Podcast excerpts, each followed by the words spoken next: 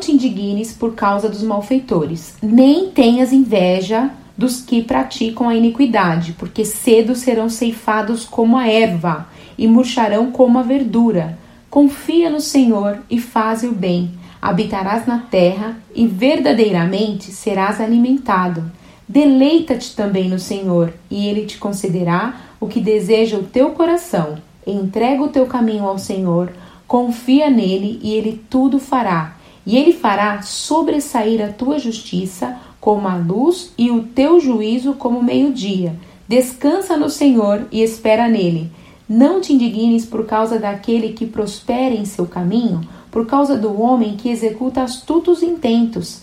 Deixe a ira e abandona o furor. Não te indignes para fazer o mal, porque os malfeitores serão desarraigados, mas aqueles que esperam no Senhor herdarão a terra. Pois ainda um pouco e o ímpio não existirá. Olharás para o seu lugar e não aparecerá. Mas os mansos herdarão a terra e se deleitarão na abundância de paz. O ímpio maquina contra o justo e contra ele range os dentes. O Senhor se rirá dele pois vê que vem chegando o seu dia.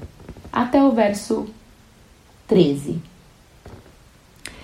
A palavra prosperidade e desonestidade não combinam. Não existe prosperidade na vida de um desonesto. Mas os nossos sentimentos, eles nos enganam. Né? Quando nós vemos uma pessoa desonesta, sabemos que ela é desonesta, né? temos já evidência sobre isso que ela tá com um carro novo, que ela tá com a saúde boa, que ela recebeu uma bonificação, recebeu um prêmio, foi condecorada o funcionário do mês. E todos esses essas percepções, esses sentidos nos levam aos sentimentos ruins de indignação, de ira, de inveja, de revolta, nos deixa chateado, nos deixa é, para baixo e são coisas muito ruins que prejudicam o nosso dia. Essa palavra eu quero enfatizar com, com todos né, que estão aí ouvindo que Deus deixou claro para a gente não se indignar.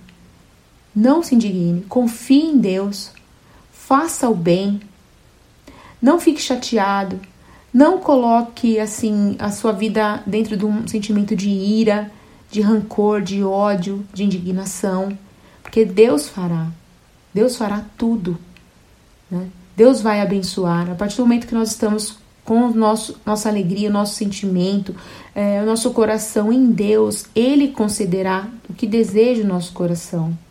Porque o nosso coração vai desejar as coisas que são de Deus.